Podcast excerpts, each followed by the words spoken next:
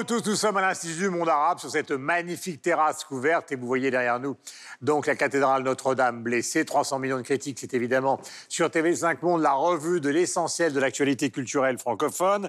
Et nous sommes avec nos amis Marie-Christine Trottier de Radio-Canada. Bonjour Marie-Christine. Bonjour Guillaume. Avec Sylvestre Desfontaines de la RTBF que vous connaissez et qui Bonjour, est Guillaume. presque de vous présenter.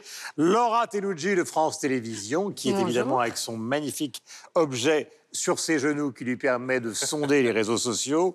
À mes côtés, Estelle Martin de TV5 Monde et Michel Cerruti de la radio-télévision suisse qui va nous donner Guillaume. son premier Michel instantané. Alors, un instantané qui est un tableau du peintre Auguste Mack, Auguste Mack, à l'occasion de l'exposition au centre Paul Klee à Berne. Ça s'intitule Paul Klee and Friends. Euh, du Klee, bien sûr, mais aussi Art Kandinsky, Picasso, par exemple. Une très belle expo à voir jusqu'en septembre. Et si vous voulez pas voir l'expo, allez-y au moins, ne serait-ce que pour le bâtiment de Renzo Piano. Il est presque aussi beau que l'expo. Estelle, Une photo de Michel Azavanissus, euh, réalisateur certes, mais aussi président du très court International Film Festival. voilà. En fait, c'est la 21e édition. Euh, ce sont que des courts-métrages, donc de 4 minutes seulement, qui viennent euh, du monde entier. Euh, le palmarès sera rendu le 15 juin. C'est vraiment très, euh, une très très bonne édition, puisque j'ai eu la chance d'être jurée auprès de Michel Azavanissus. Ah Marie-Christine. Ah Instantané, ça se passait au Festival de Cannes, édition de cette année. Une cinéaste est née, Monia Chokri. Ce n'est pas sa première présence à Cannes. On l'avait vue en tant qu'actrice avec Les Amours imaginaires de Xavier Dolan.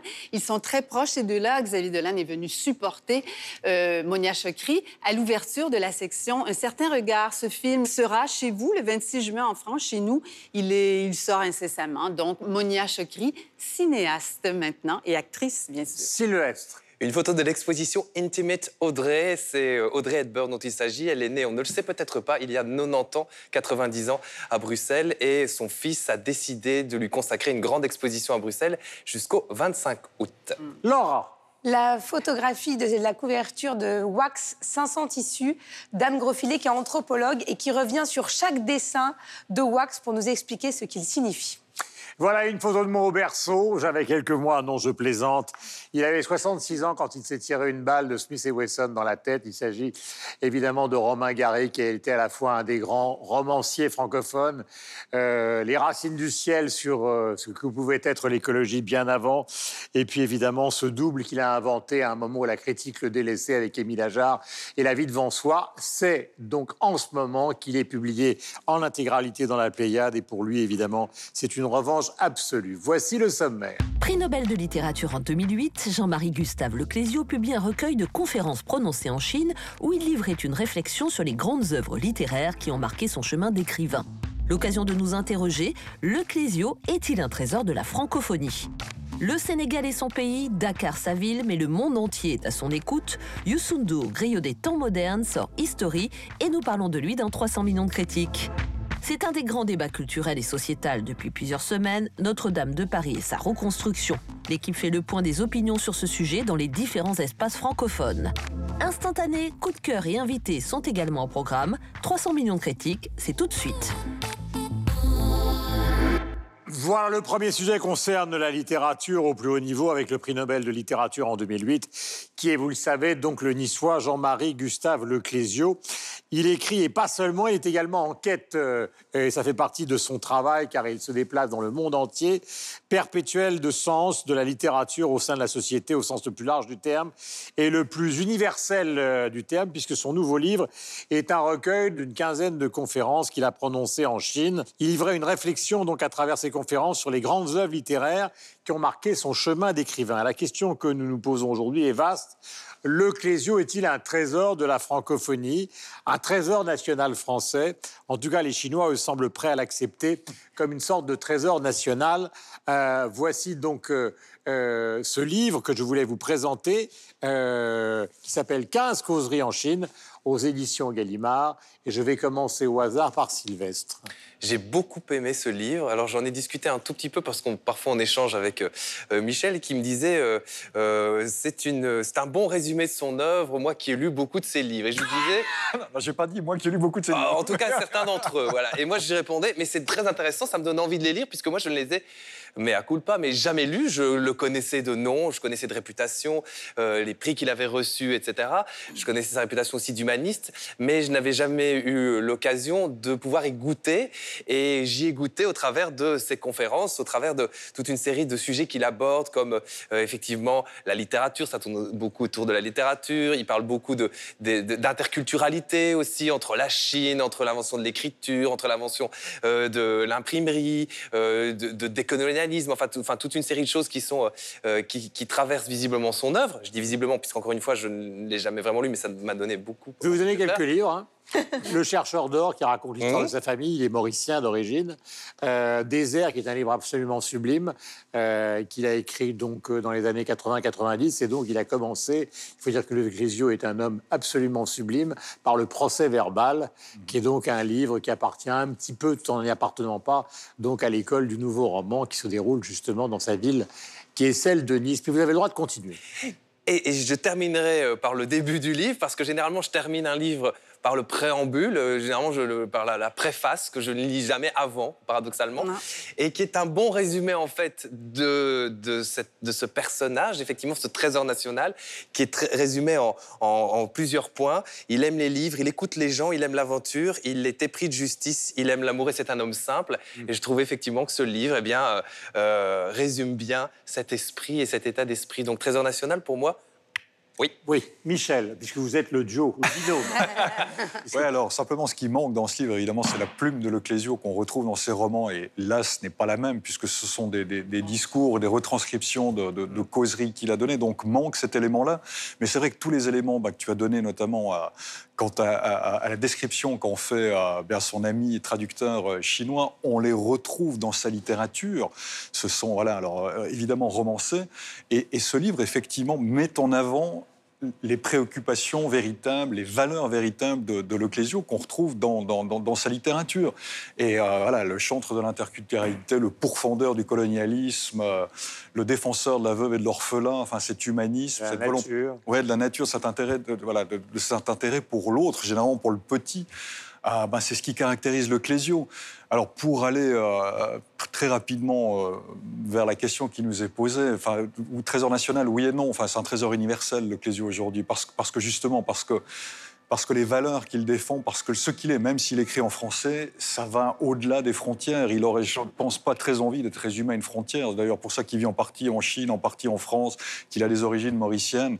Alors, n'en déplace peut-être à la France, mais je veux dire, son aura, sa grandeur, ses capacités, euh, sa littérature, elle dépasse largement les frontières aujourd'hui. C'est un, un, auteur euh, universel de par ses valeurs, de par ses qualités. C'est un magnifique écrivain, vraiment, il faut le lire. Enfin, Guillaume le connaît, euh, le connaît tout court et connaît son œuvre nettement mieux que je ne pourrais jamais le faire, mais il faut, il faut le lire. Mais il y a beaucoup de gens qui lisent le Clésio avec, euh, non pas une certaine forme de dégoût, mais avec un certain inintérêt, considérant que, pardonnez-moi l'expression, parce que nous sommes sur TV5 Monde, mais il y a beaucoup de gens, par exemple Frédéric Becbédé l'a écrit dans ses critiques, ils trouvent que c'est chiant le Clésio, parce que justement c'est la quintessence d'une certaine forme d'élégance, de bien-pensance, alors que lui il est plus attiré par le côté rugueux de la littérature américaine type Bret Easton Ellis, etc., etc., ou même Welbeck en France. Est-ce que vous avez ce sentiment euh, que, cette retenue peut être aussi, euh, cette élégance peut être aussi un obstacle alors je peux comprendre parce qu'effectivement, quand on lit le Clésio, ça demande un certain temps. Il faut se plonger. Il y a une poésie. Ce qui n'est pas mon cas. J'ai dit ça pour ouvrir le débat, mais. Mais j'entends, mais il y, a un rythme, il y a une poésie, il y a une certaine lenteur dans son écriture et dans la lecture qui va avec son œuvre et dans les valeurs qu'il défend. Je trouve que c'est complètement homogène, c'est complètement complet. Alors que certains ne partagent pas ce goût-là ou cet intérêt-là, bah, tant pis pour eux, j'ai envie de leur dire. Moi, c'est pas j'entends les critiques, mais par contre, c'est pas du tout quelque chose que je ressens. Une affaire de goût plus que de critique. Et au contraire, je crois vraiment que c'est quelqu'un dont il faut prendre le temps. Je me rappelle dans une émission passée, on avait déjà parlé de Leclésio, je vous avais dit euh, combien je, je, le rapprochais dans une certaine mesure de Triste Tropique de Lévi-Strauss. Mm. Dans le, pas dans le style d'écriture, mais dans une espèce de, je sais pas, dans une espèce de poésie, de, philosophie aussi, parce que c'est un écrivain, c'est un philosophe, euh, Leclésio. Et je crois qu'il faut le goûter comme ça. C'est quelqu'un qui a, une vue, et quand on le lit, ça va au-delà simplement d'une petite punchline ou une petite phrase. Ça, il, faut il faut Voilà. Mais c'est peut-être compliqué pour certains de dire ça, je ne sais pas. C'était pour Alma, mais moi je, trouve justement qu'il s'inscrit. C'est peut-être pour ça que parfois certains trouvent qu'il est peut-être suranné ou qu'il fait partie d'une autre époque. Mais je trouve qu'il est vraiment dans la continuité de, des intellectuels, des écrivains français, ou même on peut remonter jusqu'à Montaigne, ce qui va encore plus loin. Mais cette espèce de. Effectivement. Non, mais d'humanisme, d'humanisme, de, de, vraiment de la réflexion sur l'autre. Euh, Euh, comme on l'a dit, c'était un écrivain voyageur, donc ça, c'est beaucoup plus. Aujourd'hui, on a une génération qui est quand même assez nombriliste, hein, qui parle un peu de ce qui se passe à Paris notamment. Et je trouve que lui, il a ce souffle euh, et surtout cet intérêt de, vers l'autre. Moi, je me rappelle de l'avoir entendu sur, sur France Inter euh, quand il avait lancé un. un, un- enfin, c'était, assez bouleversant quand il avait. Et c'est pas dans le pathos, c'est pas justement, il reste dans la retenue, c'est pas, il c'est pas des, des, des grands, des grandes phrases. Enfin, c'est des grandes phrases, mais, mais on est emporté. C'était pour les migrants. Là, il, avait fait un, il a fait un article, il a pris fait cause pour l'inégalité. Il a parlé des gilets jaunes et, et ce côté intellectuel euh, de l'écrivain et surtout ouvert vers l'autre, qui n'est pas dans sa, tour d'ivoire. Je, trouve que c'est vraiment en ce moment, ça, manque un peu dans. Enfin, je trouve qu'en France, on n'en a pas tant que ça et que lui, il a cette modernité parce qu'il pourrait aussi se refermer sur lui-même, sur son œuvre, hein, qui est quand même déjà assez vaste. Et je trouve ça passionnant. Et par exemple. Il y a beaucoup de jeunes gens, alors parce qu'il a étudié à l'école, qui reviennent sur l'africain, où il parle de son, de, sa, de son enfance en Afrique, qui était quand même assez euh, dur hein, dans, les, dans les cases avec son père. Et, on sent que les enfants sont extrêmement euh, touchés par son écriture. Donc, il est euh, vraiment, pour moi, c'est vraiment un trésor national, alors peut-être universel, mais il, perpétue cet esprit. Alors, je ne vais pas paraphraser, là, ça va faire très grand mot d'Emmanuel Macron, l'art d'être français. Bah, en fait, là, je trouve qu'il a. moi, je cherche toujours une. Ça veut dire quoi, l'art d'être français? Je me pose même- moi-même la question. Je trouve que le Clésio, il a un peu ce. Enfin, en tout cas, il a une certaine forme d'art d'être français. Par Et- votre et gestuelle, on évoque la noblesse. Euh, non, bah, voilà, je trouve qu'il est noble. voilà, il est élégant, il est noble, Ouais, et puis son œuvre durera surtout, je pense, vraiment. Il faut aussi remarquer que c'est une génération d'écrivains, en tout cas en France, qui était marquée par une diversité, car vous trouviez à la fois Michel Tournier dans un registre qui est celui du conte, Françoise Sagan, euh, même génération, même si elle nous a quittés, euh, euh, Patrick Modiano, qui a eu aussi le prix Nobel de littérature, Claude Simon, qui a eu aussi le prix Nobel de littérature, qui lui était un pur nouveau roman, et donc euh, Jean-Marie Gustave Leclésio avec ses causeries en Chine. Mais vous ne vous êtes pas exprimé encore, ma chère Laura, et vous plongez vers Avec votre les- écran. Avec les réseaux sociaux. Alors, il est effectivement moderne, mais il ne va pas jusqu'à alimenter les réseaux sociaux lui-même. non, c'est pas le genre. Donc, euh, ne, ne le cherchez pas en tant que personnalité, euh, ni sur Instagram, ni sur Facebook, ni sur Twitter. En revanche, on parle de lui. Il y a même une association, un site internet, une association de lecteurs qui permet justement aux lecteurs d'échanger entre eux. Et, et je rejoins tout à fait ce que disait Michel. C'est au-delà d'être un trésor national, c'est véritablement un trésor universel. Il suffit de regarder, de taper le Clésio sur Instagram et de voir toutes les couvertures de ses livres traduits dans toutes les langues avec les commentaires euh, qui vont avec. Et il est totalement encensé. C'est quand même quelqu'un d'engagé. Et par rapport à ses prises de position, il est très peu critiqué par rapport à d'autres euh, écrivains.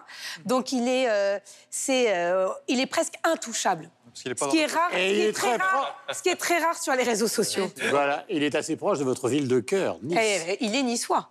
Il est mais niçois à l'origine. Il est peu- Mais il n'est pas dans la posture, justement, dans son engagement. C'est En pas une posture. En tout cas, sur le plan. Attends, on va donner la parole à Magazine, mais je, pour- sur le plan vraiment euh, biographique, c'est le chercheur d'or qui raconte le mieux l'histoire de la famille, euh, cette famille, justement, euh, euh, née dans l'océan Indien. Marie-Christine. Oui, euh, il y a- il y a- c'est une œuvre colossale, à mon avis.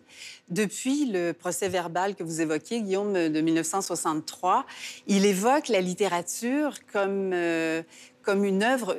C'est une gratitude qu'il exprime dans sa conférence, comment il est redevable à la littérature, comment la littérature le fait exister. Moi, c'est ce que je découvre à travers toutes ces conférences données en Chine, le lien étroit aussi qu'il entretient avec le milieu littéraire chinois.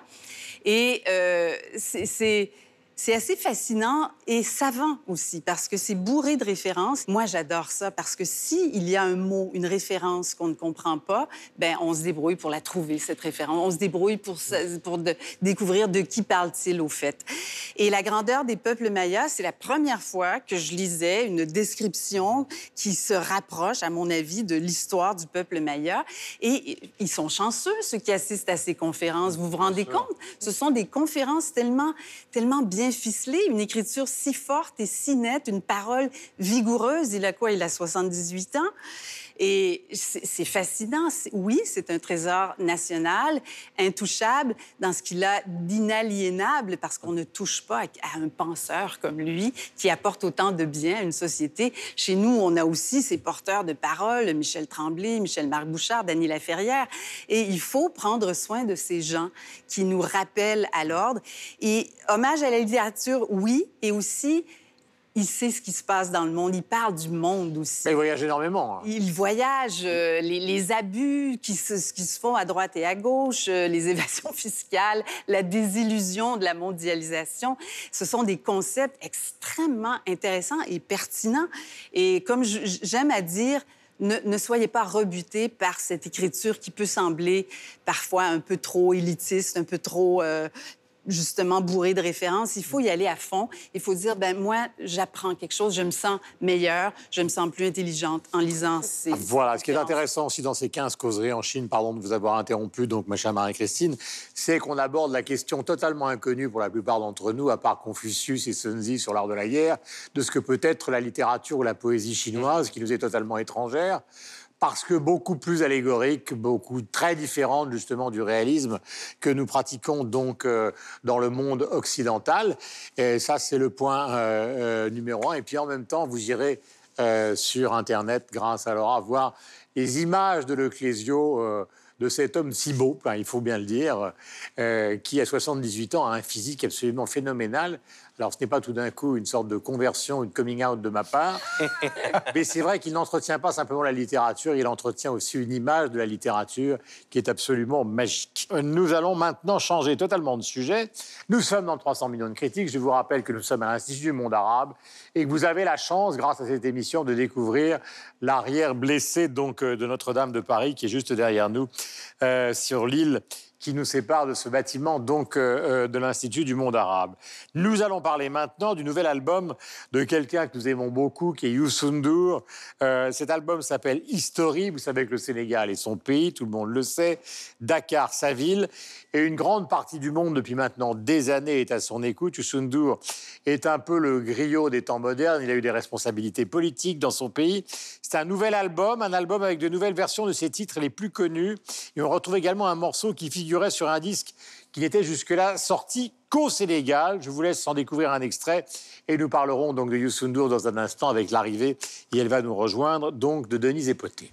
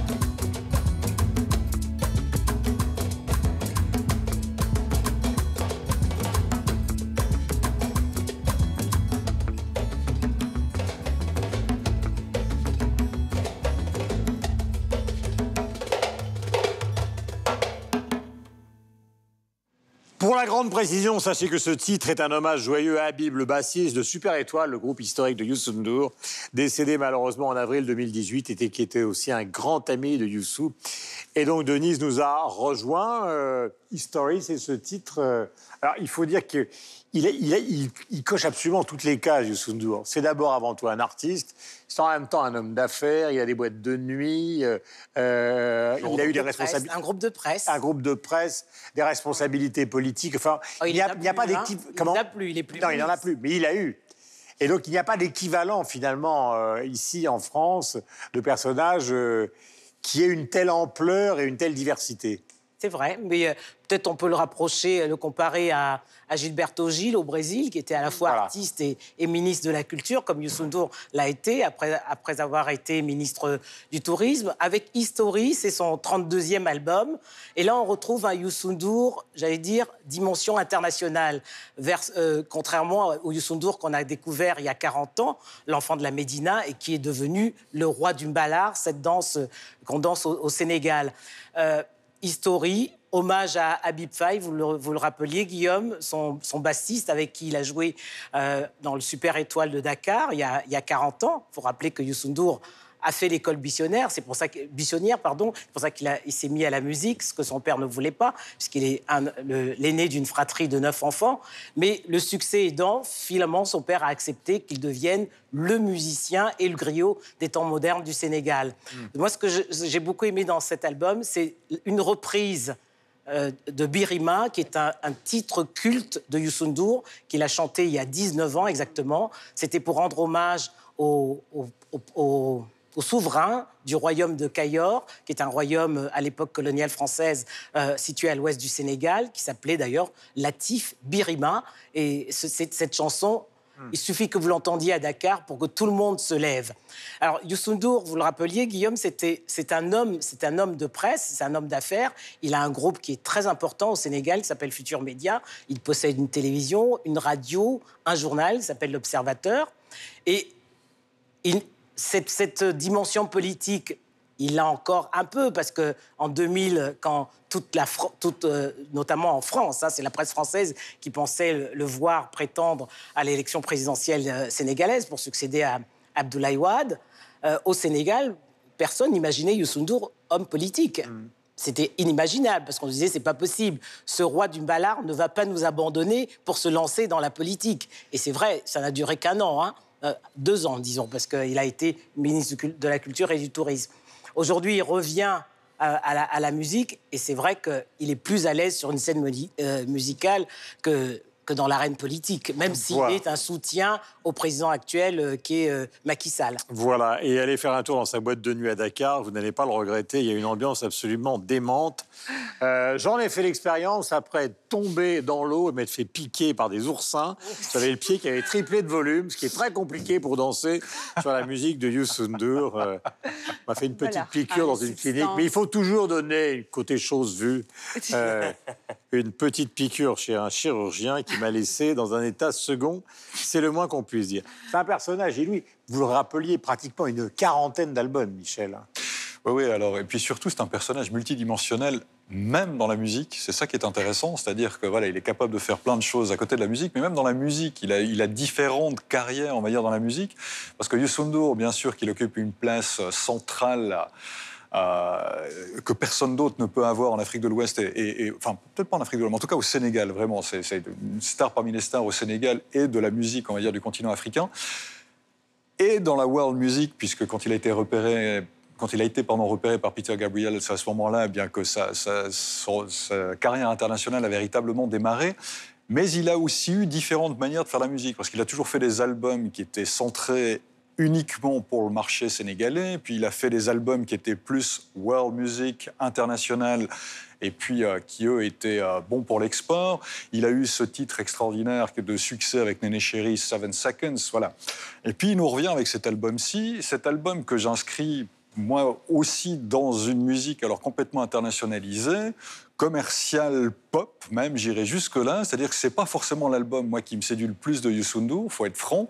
Il a sorti l'année précédente un disque qui lui s'intitule Respect avec le Super Étoile de Dakar, qui est un disque absolument magnifique, vraiment. Mais lui qui s'inscrit dans la tradition, on va dire, plus sénégalaise de Youssou qui, me plaît beaucoup plus aujourd'hui. Et tout ce que je peux dire, euh, finalement, ce que je souhaite pour cet album, c'est qu'il ait vraiment beaucoup de succès pour Youssou parce que comme ça, ça lui permettra certainement de pouvoir refinancer des productions plus africaines qui me semblent être Pourtant, il, plus lui- intéressantes. Lui, il dit que c'est un hommage à l'Afrique, celle d'hier et d'aujourd'hui. Il Oui, l'explique bien. c'est- D'ailleurs, il y a beaucoup de reprises. C'est marketing, et il y a aussi euh, des artistes. Bah, et oui, mais en même temps, il reprend un artiste, un grand percussionniste nigérian, moi que j'ai découvert, euh, Alors, euh, Baba Tunde, euh, Olatunde. exactement. Où il dit, en plus, il rappelle au, passage que Serge Gainsbourg avait piqué pas mal Oui. de, Mais il a carrément de piqué une morceaux, chanson, enfin, euh, les- à, cet les- artiste nigérian. Et vous, vous parliez de Birima. Il y a, moi, j'ai découvert alors euh, Senado C avec qui C'est une, Oui. une suédo-gambienne. Elle, elle a une voix, mais qui. Alors là, moi, j'ai adoré la voix de cette, euh, cette jeune femme. Elle et voilà, il dit que c'est vraiment pour rendre hommage aux artistes africains. Donc peut-être qu'il serait pas totalement d'accord avec votre analyse, hein, Michel. Marie-Christine. je, je, je, je- non. Voilà. J'aimerais ajouter quelque chose d'intéressant. Euh, Michel évoquait Peter Gabriel. Euh, bien avant l'invention des plateformes de diffusion, il y a eu cet événement mondial, le concert d'Amnesty International. Euh, la plupart, euh, moi, j'en suis, j'ai découvert Youssou N'Dour grâce à cette tournée. Euh, il précédait, imaginez, les, les Bruce Springsteen, Sting, Peter Gabriel et les artistes locaux dans chaque pays. Ça a été pour lui une visibilité extraordinaire et je me demande s'il n'avait pas eu accès à cette immense tournée, s'il aurait justement l'immense carrière qu'il a aujourd'hui. Reste que sa voix est puissante, inouïe. Il porte, on dirait, un pays tout entier lorsqu'il chante. C'est vraiment Sylvestre. l'ambassadeur du Sénégal. J'ai lu les déclarations du expliquant effectivement que c'était un hommage à la musique des rues et euh, euh, à la musique urbaine africaine, etc. euh, en expliquant à quel point elle était créative. Il y a des morceaux dans lesquels il utilise de l'autotune, par exemple, que euh, qu'utilise quelqu'un comme Kanye West, par exemple. Et ce que moi, je, je pourrais reprocher à un artiste de sa trempe et de sa catégorie, surtout avec autant d'albums derrière lui, c'est de ne pas oser beaucoup plus. C'est qu'on est effectivement, comme le dit Michel, dans une espèce de pop un peu consensuel, euh, un peu euh, mondialisé, euh, mais pas très avant-gardiste. Sena Bossé, je la connais assez bien pour son versant euh, solo, et je sais que c'est une artiste qui ose beaucoup. Je- même sur ce morceau-ci, je la trouve quand même assez consensuelle face à Youssou N'Dour. Et je trouve ça dommage, parce qu'effectivement, il peut se le permettre. Il n'a plus rien à prouver à personne, Absolument. ni, ni au niveau international, ni au niveau, ni au niveau de son marché interne. Et, et il y va petit bras, je trouve. Euh, un tout petit peu d'autotune. On lui dira. Un tout- Non, non, mais voilà. Mais, Ce enfin, le- sera répété. Ça s'appelle. Parce que cette émission, cette, Cet cette émission s'appelle comme 300 millions de critiques. Donc, Bien euh, Je partage pas toujours cet avis. Mais je je plaisante. Parce Voilà. sur, sur les, les réseaux sociaux, on ne le critique pas du tout par rapport à cet album-là. Au contraire, on le retrouve et les gens sont contents de le retrouver. Il y a tous les fans qui viennent euh, communiquer euh, leur impression en disant un superbe album, on vous retrouve, un fan inconditionnel, c'est magnifique, un symbole, une fierté, une inspiration, un modèle. Donc finalement, ces fans inconditionnels s'y retrouvent et, je pense que c'est peut-être ce qu'ils voulaient faire euh, aussi. Mais Mais Non, je vous suis voulez pas- terminer Mais je suis pas, je dis pas que c'est un mauvais album. Je dis juste que par rapport à son déclaratif, il y a un écart. C'est-à-dire s'il dit voilà, moi je voudrais faire quelque chose d'un peu différent, etc. Non, parce L'écart n'est pas là pour moi. Il, Mais il a osé, il a osé des choses différentes. hein. Oui, je ne sais mais- pas si vous vous souvenez de l'album Égypte. Oui, tout La à fait. première fois, il a chanté en arabe avec euh, l'orchestre euh, symphonique euh, Fat Salama de- de- d'Égypte. Donc, il ose. Ah mais bien sûr, mais je dis sur celui-ci euh, singulièrement, il dit voilà c'est un peu, je suis un peu en rupture, c'est de la modernité, enfin l'électronique, enfin il utilise quand même des mots qui sont dans l'air du temps, mais je ne les retrouve pas Vous nécessairement. vouliez un petit rap de Youssou Voilà. en fait. Un petit côté rap. en Ouais, fait. pourquoi Ah, pas, mais des ça, choses- voilà. Pourquoi pas Mais pourquoi pas Mais avec PNL, avec je ne sais pas moi. Mais ce euh, serait opportuniste euh, s'il mais faisait ça, s'il le ressent pas comme ça. Mais encore une fois, il y a un écart pour moi entre le déclaratif et Je- la, je- la- je- la mise en pratique. Voilà pour ce débat concernant donc le dernier album de Youssou N'Dour qui s'appelle History. Merci Denise d'être venue nous voir. Vous êtes chez vous évidemment euh, dans 300 millions de critiques. Nous allons accueillir maintenant Aurélie Clément Truise qui est directrice du département des expositions donc de Lima, l'Institut du monde arabe. Bonjour et bienvenue. Installez-vous donc pour cette exposition qui va durer jusqu'au 21 juillet, qui s'appelle Foot et monde arabe, la révolution donc euh, du ballon rond. Première question, elle est toute simple, puisque nombre d'entre nous l'ont visité. Qu'est-ce qu'on peut voir dans cette exposition? On peut voir 11 histoires de football qui vraiment euh, mettent en lien cette passion du football dans le monde arabe, mais aussi la France. Et donc, on présente des photos, des vidéos, des extraits de matchs, mais aussi des objets iconiques, dont les deux Coupes du Monde gagnées par la France en 98 et en 2018. Est-ce qu'on peut savoir, Aurélie, qu'est-ce qui a poussé Lima justement à proposer cette exposition qui est quand même tout à fait atypique, non seulement par rapport à ce que vous avez fait jusqu'à présent, mais par rapport au monde de la culture en général C'est Jack Lang qui en a eu l'idée euh, il y a deux ans maintenant, en se disant mais c'est incroyable, le football, c'est euh, une passion incroyable dans le monde arabe.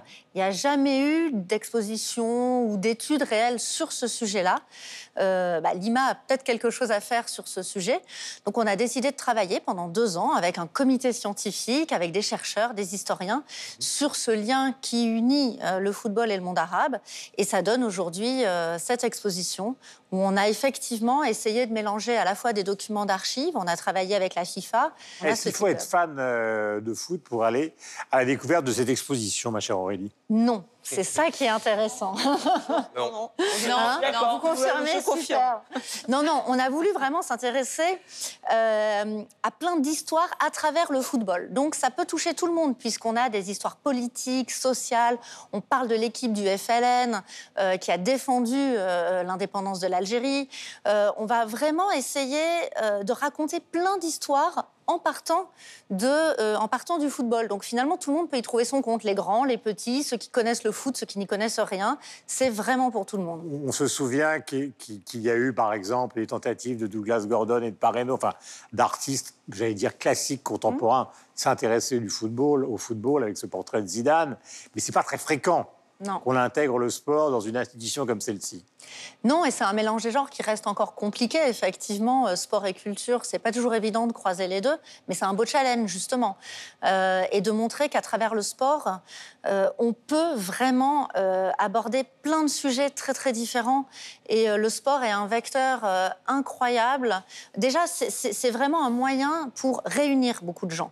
Et ça, c'est intéressant. C'est un moyen aussi pour intéresser un jeune public et à les faire venir dans une institution culturelle. Aujourd'hui, c'est pas évident d'attirer ce jeune public par le biais du sport, par le biais du foot. Bah, c'est quelque chose qu'ils connaissent plus facilement. Et c'est vrai qu'aujourd'hui, présenter les deux Coupes du Monde gagnées par la France, qu'on ne voit sinon jamais, c'est aussi un moyen de les rattacher à, ce- à cette histoire et de leur expliquer que, vous voyez, il y a ces Coupes du Monde, mais il y a une histoire derrière. Qu'est-ce qu'on peut raconter derrière ça?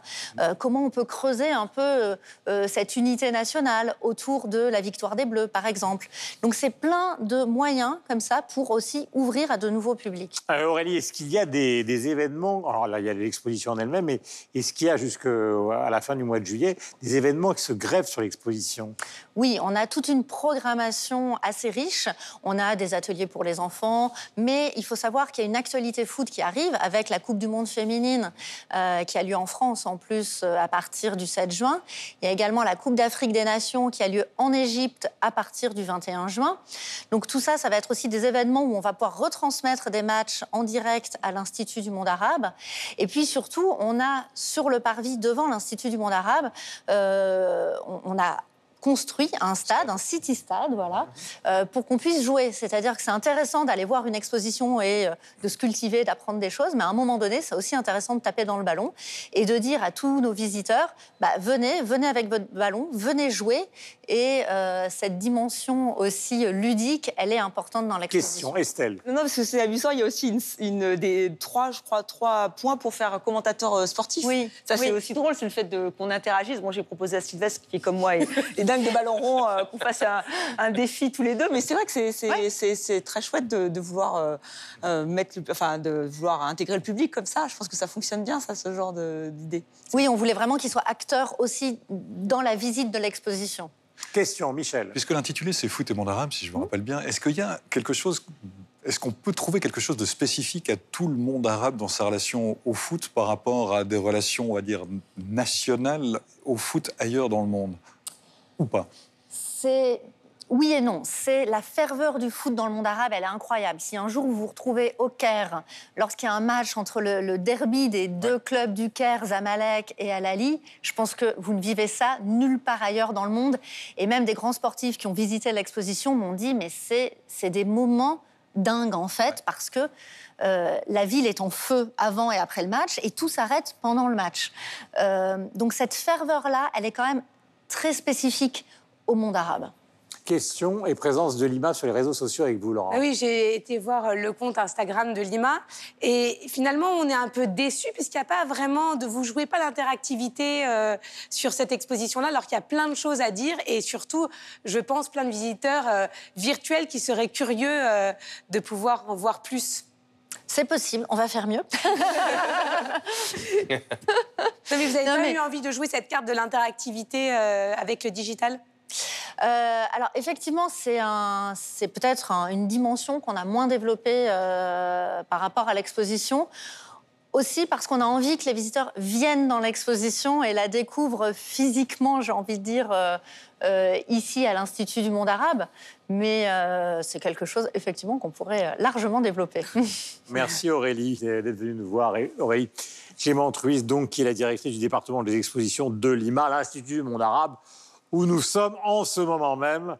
Et justement, vous allez pouvoir découvrir, ou vous pouvez découvrir, si vous ne l'avez déjà fait, euh, Notre-Dame qui est derrière nous. C'est un des débats culturels et sociétals depuis plusieurs semaines les plus importants concernant évidemment la modification, la consolidation, la reconstruction de Notre-Dame, débat d'architectes, débat entre les croyants et les non-croyants, débat évidemment euh, d'urbanisme. Dès le lendemain de cet incendie qui a détruit une partie d'un des édifices, pardonnez-moi, les plus emblématiques, non pas de France, mais du monde entier. Avant d'entrer dans ce débat, je vous propose de voir ou de revoir un sujet de TV5 Monde consacré à ce thème il y a quelque temps. Regardez. La nouvelle a fait le tour de la planète en quelques heures. Le 15 avril dernier, un incendie ravageait Notre-Dame de Paris, chef-d'œuvre de l'art gothique, qui a brûlé pendant plusieurs heures sous le regard du monde entier. Ce sinistre a détruit sa charpente et la flèche signée Viollet-le-Duc. Le soir même de l'incendie, le président de la République française déclarait son intention de restaurer l'édifice dans les plus brefs délais. Notre-Dame de Paris, c'est notre histoire, notre littérature, notre imaginaire. Cette cathédrale, nous la rebâtirons. Tous ensemble. Le projet de loi pour la restauration de Notre-Dame a été adopté par l'Assemblée nationale française le 11 mai dernier.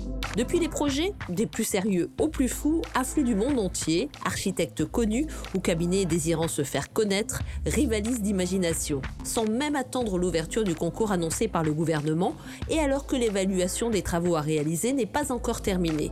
Mais on sait d'ores et déjà que le financement de cette opération pourra bénéficier des nombreux dons collectés pour reconstruire la cathédrale blessée.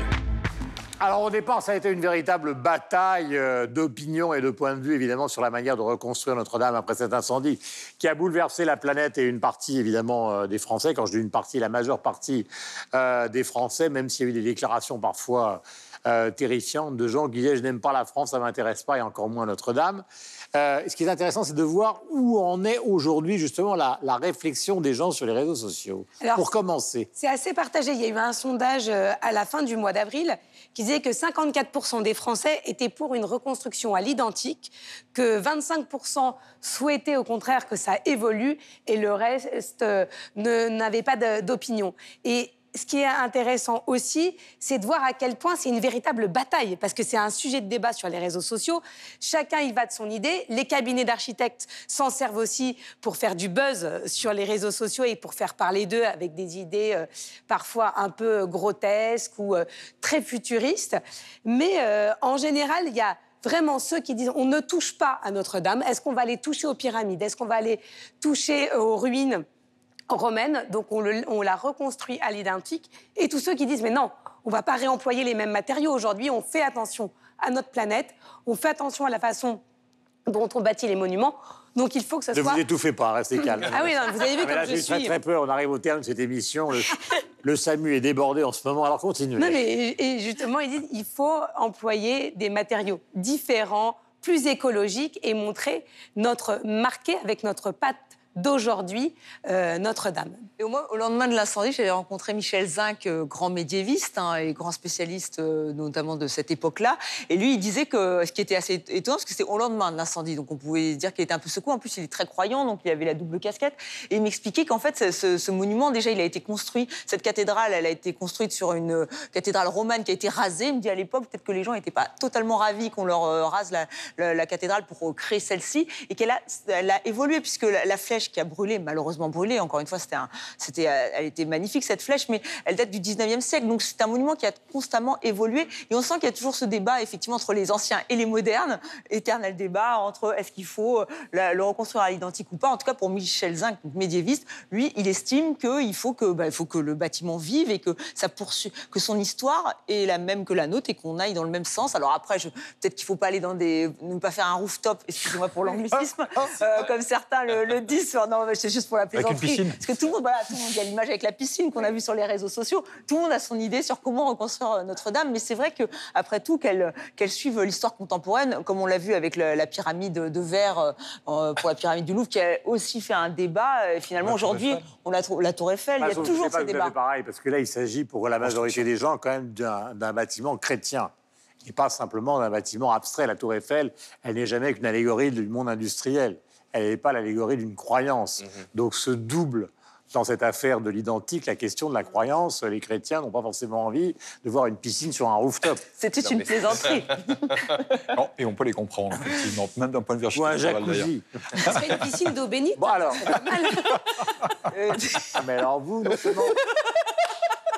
non Vous seulement- imaginez, non, non, tout de non, suite, mais- vous sortez béni des... Oui, c'est vrai que ça, ça Je pense que c'est pas le SAMU qu'il faut faire venir, mais le centre médico-social spécialisé dans les questions psychiatriques dures. Michel. Euh, écoutez, c'est euh, évidemment l'incendie euh, de Notre-Dame a beaucoup ému en Suisse aussi. On a beaucoup écrit là-dessus. Aujourd'hui, je ne suis pas du tout certain qu'on écrive beaucoup sur le débat propre à la reconstruction. On a parlé aussi dans les journaux, on a suivi dans les journaux toute la polémique autour du financement de cette reconstruction, de l'argent qui avait été mis à disposition immédiatement à- par un certain nombre de grandes entreprises ou de grandes fortunes de France. Mais c'est vrai que le débat en Suisse de savoir s'il faut reconstruire l'identique, s'il faut euh, construire quelque chose de franchement moderne, euh, moi, j'en ai, j'en ai pas vu jusqu'à présent. Je n'ai pas vu non plus de projet de Comment cabinet. ça, vous n'avez pas vu ça? Mais parce que ça Vous avez arrêté la lecture il y a quelque non, temps dans la presse, non, mais dans la presse suisse. Je parle Ah, dans la presse suisse. dans la presse française, bien sûr. Alors la, la presse française en fait largement écho, mais puisque je suis censé parler de la Suisse, je dis dans la presse suisse, je n'ai pas vu de débat à ce, à- à ce sujet-là. On, on- on- on se cantonne, on va dire, à, à simplement rappeler les positions qu'il peut y avoir euh, en France. Et je n'ai pas vu, surtout, c'était ça que je voulais dire, je n'ai pas vu, surtout, jusqu'à présent, en tout cas, de projet de cabinet d'architectes. Pourtant, il y en a un certain nombre en Suisse qui sont connus, qui seraient venus avec un projet, en tout cas. Il y aura un concours. Alors c'est possible qu'effectivement des cabinets suisses, eux, se soient inscrits pour participer à ce concours, mais jusqu'à présent, ils n'ont pas, à ma connaissance, euh, partagé leur, euh, leur projet. Alors, Marie-Christine, jacuzzi Ah, ou pas jacuzzi Non, pardon, Jacuzzi, ouh. Non, je plaisante. Euh, vous savez, Notre-Dame de Paris, c'est une star gothique. Je vous apprends rien. Ça nous a tous fait beaucoup de peine. Et d'ailleurs, en venant ici, j'avais hâte de retrouver Notre-Dame de Paris. Mais comme vous le dites si bien, elle est brisée, elle est blessée. Alors, c'est une marque aussi, au-delà des religions, au-delà des frontières. C'est un, ça fait partie d'un bien de l'humanité. Euh, donc, dans cette perspective, euh, c'est est-ce étonnant de voir tous ces fonds d'argent qui sont arrivés pour euh, subventionner la restauration, la reconstruction de... Euh, Les mouvements écologiques vous diront, ah, il y a de l'argent, donc ça existe de l'argent pour reconstruire. On n'embarquera pas dans le débat de l'écologie et des environnementalistes qui sont très, très jaloux de voir toutes ces, ces masses d'argent qui vont vers Notre-Dame de Mais Paris. est-ce qu'il y a eu des articles sur les problèmes d'esthétique dans la presse au Québec? Ce sont des billets d'humeur. Ce ne sont pas des articles sérieux, mais il n'y a pas vraiment chez nous de débat. Une fois que... D'ailleurs, moi, si j'écrivais un article, je dirais pourquoi il n'y a pas de référendum tout bêtement ici pour demander l'avis du peuple. Est-ce qu'on doit refaire comme bah c'était ça. Gilets Ou on jaunes, doit ça moderniser Alors là, Pas de référendum, c'est un sujet non, sensible ça. en France. mais nous, au Québec, on Déjà, est ça, assez c'est sensible. experts en référendum, donc on peut vous donner quelques conseils. Les Et- sont très bons en référendum. Chaque trois Et, mois. et chez nous, au Canada, on met à la disposition des, des constructeurs, des- de tous ceux qui sont sur la liste pour euh, euh, le bois d'œuvre et l'acier en provenance mais du Justin Canada. Trudeau l'a dit en, en- en visitant Notre-Dame, d'ailleurs, qu'il le don à la France d'un certain nombre de matériaux si c'était nécessaire. Mhm. Mon cher Sylvestre. Alors, de- des articles dans la presse euh, prenant position pour euh, une obédience ou l'autre, il n'y en a pas eu véritablement en Belgique, évidemment. euh, comme tous les pays du monde, les Belges ont été touchés, choqués par, par cette destruction. Par contre, je vous répondrai par un exemple assez intéressant qui se passe pour l'instant dans une petite ville qui s'appelle Tournai, qui est une ville historique dans le sud du pays, pas très loin de Lille, et où il y a un ouvrage militaire assez unique. C'est un des trois ponts militaires encore debout dans le monde. C'est un ouvrage qui date du XIIIe siècle. Et il y a des modifications au niveau des voies d'eau dans le nord de la France. Et pour faire passer des péniches plus grandes euh, dans cette arche, donc dans ce pont qu'on appelle le pont des trous, eh bien, on va devoir l'ouvrir, écarter l'arche principale. Et donc, ça fait un énorme débat. Et ce débat, en fait, il y a eu effectivement un référendum, etc. Et ce débat, en fait, portait sur deux choses un peu essentielles. C'était sur la forme et sur les matériaux utilisés. Et c'est intéressant parce que les gens se sont un peu battus autour de cela. Parce qu'en définitive, euh, un cabinet d'avocats avait proposé une arche un peu moderne, mais avec de la pierre. Et les gens disaient, mais nous, on veut de la pierre et l'arche telle qu'elle a été configurée. En gros, on pourrait avoir exactement le même débat avec Notre-Dame en disant, effectivement, on peut reconstruire à l'identique, mais avec des matériaux qui sont des matériaux euh, modernes. Ou alors on reconstruit à l'identique avec des matériaux qui sont des matériaux qui s'approchent le plus possible, en d'autres termes, avec des arches en chaîne, etc. etc. Et donc c'est intéressant de voir que euh, les Belges ne se sont pas nécessairement émus pour Notre-Dame, mais ils s'émeuvent pour un bâtiment qui est aussi classé UNESCO, etc. Et qui, l'UNESCO s'en est mêlé en disant attention, ne touchez pas à ça, si vous touchez à ça, on va déclasser une partie de la ville. Enfin voilà. Et donc, euh, effectivement, je vous réponds de manière un peu indirecte qu'effectivement, ces débats se posent aussi, et ce sont des débats qui risquent de se poser de plus en plus. Il y a une cathédrale aussi à Tournai qui est classée UNESCO. Cette cathédrale, elle a été construite, euh, euh, brûlée, incendiée, démolie entre le 5e et le 14e siècle. Et elle se base aussi sur une cathédrale qui a été rasée. Donc c'est un peu la même chose qu'ici. Je trouve qu'on a une vision un tout petit peu euh, euh, court-termiste de la chose, parce que quand on regarde l'évolution des cathédrales dans l'histoire, elles ont été construites, déconstruites, reconstruites. On a ajouté des choses, une flèche ici en l'occurrence au 19e siècle. Et on voit vraiment ça par le petit biais de la lorgnette sur des durées de vie qui sont les nôtres d'à peu près 70-80 ans. Mais si on, se projette dans la manière dont les cathédrales ont été construites, elles sont construites parfois par étage, on trouve du gothique, du roman, du, enfin, et- Et, comme, et vous parlez du temps, mais c'est ce qui inquiète aussi les Français. En fait, plus que la reconstruction pour l'heure, ce qui les inquiète, c'est qu'on aille trop vite. Cette loi d'exception, Emmanuel Macron l'a dit, il, il- il donne 5 ans pour reconstruire. Et là, ça- il y a quand même 7 Français sur 10 qui se disent inquiets qu'on aille trop vite. Et moi, j'ai découvert dans un édito, je ne savais pas qu'on disait, vous savez, la célèbre expression, euh, on ne va pas attendre 107 ans. Mhm. Et en fait, c'est l'expression qui est consacrée pour Notre-Dame, parce qu'on a attendu 107 ans pour qu'elle se. Enfin, c'est. Voilà, c'est. Pas 200 non, non, 107 ans, pardon. C'est que c'est 107 ans. 200, Et donc ça, ça inquiète vraiment la reconstruction. Il y a une grande tribune euh, dans le journal Le Figaro. Il y a eu plus de 1000 intellectuels, architectes qui se sont dit attendez, laissez du temps. Enfin, on peut, on faut pas qu'on aille trop trop vite dans la reconstruction. Et il n'y avait pas que des conservateurs qui ont signé cette tribune. On se dit euh, bon, 5 ans, c'est quand même très court au niveau euh, pour, de l'histoire de cette cathédrale. Un, un ouvrage de cette Dernier mot. La Sagrada Familia, par exemple. Ah bah, toujours pas fini. Réfléchissons à ça, à la construction et aux, diffé- enfin, et aux différents plans, aux différentes adaptations qu'il y a pu y avoir. Alors, c'est pas, pas tout le à même- fait pareil, Non. c'est pas le même débat, mais on peut au moins y réfléchir pour alimenter le débat. Je vous rappelle donc, mon cher Sylvestre, que ceux qui construisent appartiennent à des cabinets d'architectes et non pas à des cabinets d'avocats, comme vous l'avez dit il y a 4 secondes. Mais c'est mon, mais c'est mon côté professeur tape dur. Pardon. Euh, euh, voilà. De toute façon, euh, nous l'évoquions dans l'émission précédente avec les déclarations de Jean Nouvel, il est évident qu'on va arriver à un terme simple qui sera non pas à l'identique, mais que le style gothique sera entièrement respecté, même si à un moment ou à un autre, pour des raisons pratiques euh, et de solidité, euh, interviendront des matériaux ou des techniques nouvelles. Mais il est évidemment hors de question qu'émerge de cette cathédrale quelque chose qui n'appartienne pas à son style. Euh, autrement, la réaction serait évidemment très allergique. Marie-Christine, euh, vous n'avez pas un petit coup de cœur à nous Ah proposer? ben oui, j'ai un grand coup de cœur. Ah, Vous êtes chanceux à Paris. Moi, je serais déjà retournée à Montréal. Mais une distribution hors classe pour Don Giovanni qui commence à l'Opéra Garnier le 8 juin jusqu'au 13 juillet avec le baryton montréalais dans le rôle. Il incarne Don Giovanni, Étienne Dupuis et non seulement ça, Philippe Sly, baryton basse, lui aussi canadien. Il incarne le personnage de Leporello dans ce même opéra au Palais Garnier, donc. Sylvestre. Vampires, les vampires qui rentrent à la Pléiade, c'est un événement, neuf textes vampiriques, dont le fameux texte de Bram Stoker, évidemment. Et euh, c'est un événement que ce C'est genre... vrai qu'en vous regardant de près, finalement, euh, vous avez un petit problème, oui. Ouais. Ah non, c'est pas, c'est pas un problème, ça me sert parfois. Ah, mais bien sûr. Un problème pour les autres. C'est pour ça que je me tiens. C'est pour ça qu'on se tient le coup. Voilà, vampires donc, à la Pléiade. Sur papier Non. Bible. Alors moi, c'est Retour à Birkenau de Ginette Kolinka qu'elle a euh, écrit avec Marion Ruggieri. C'est le témoignage de cette rescapée d'Auschwitz qui a 94 ans et qui depuis 20 ans accompagne les classes à Auschwitz et leur raconte. Et dans ce livre, vous allez trouver plein d'anecdotes, notamment une anecdote avec Simone Veil qui lui a offert une robe qu'une des capots lui avait donnée. Elle dit cette robe m'a sauvé la vie, m'a permis de me redonner mon humanité. Euh, Michel, coup de cœur. Un très beau livre intitulé Le poème et le territoire, sous la direction d'Antonio Rodriguez et Isabelle Falconi aux éditions Noir sur Blanc. C'est une visite, on va dire, de certains lieux euh, du territoire roman à travers des textes euh, d'écrivains ou de poètes, Hugo Lamartine, Jacotet, Borges, Rilke, enfin voilà. Tout cela est expliqué, explication de texte et texte. Euh, ça se lit, ça s'apprend, ça se rêve, ça voyage. C'est un très, très, très, très beau livre. Estelle. Alors nous allons nous replonger euh, dans l'univers médiéval et gothique du royaume de France, donc au XIVe siècle, avec un jeu vidéo 100% euh, français, au nom anglais, personne n'est parfait, hein, euh, Plague Tale Innocent, c'est plus simple pour vendre.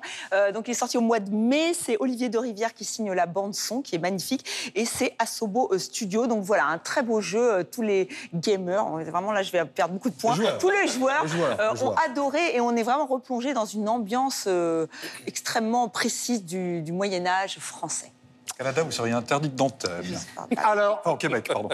Pour terminer, donc euh, l'accueil a été plutôt bon en France, ici même et dans le monde francophone, pour l'essai de Bret Easton Ellis qui s'appelle White, qui est publié dans la collection euh, célèbre de Robert Laffont qui s'appelle euh, Pavillon. Donc euh, vous connaissez American Spe- Psycho, euh, Moins que zéro, Lunar Park, etc., etc. Euh, c'est un livre qui défraie la chronique aux États-Unis car euh, il part en guerre contre le politiquement correct américain, lui qui est justement l'auteur d'American Psycho, lui qui est justement un homme qui n'a jamais caché son homosexualité. Eh bien, il, dénonce la tyrannie des minorités sur le comportement et même sur les œuvres. Et il prend un exemple. Alors, il y a, des dizaines d'exemples parce que c'est très intéressant pour ceux qui aiment le cinéma de lire tout le début car il a beaucoup collaboré avec le cinéma. Et il considère que Moonlight, par exemple, qui a été célébré, qui a obtenu les Oscars, est le prototype du film archi bien pensant et épouvantable, car il est entièrement construit par un blanc qui transforme un personnage noir en victime homosexuelle des autres. Et il considère que ce film qui a été accepté, qui a été primé, est au fond euh, le contraire de ce que devrait être une œuvre d'art, c'est-à-dire non pas une œuvre célébrant euh, la victimisation du monde, mais une œuvre célébrant justement l'art qui nous permet de mieux vivre. Voilà pour Bret Easton Ellis. Euh, C'est passionnant et nous allons terminer cette émission en vous laissant profiter de la vue de Notre-Dame qui reste quand même une merveille absolue.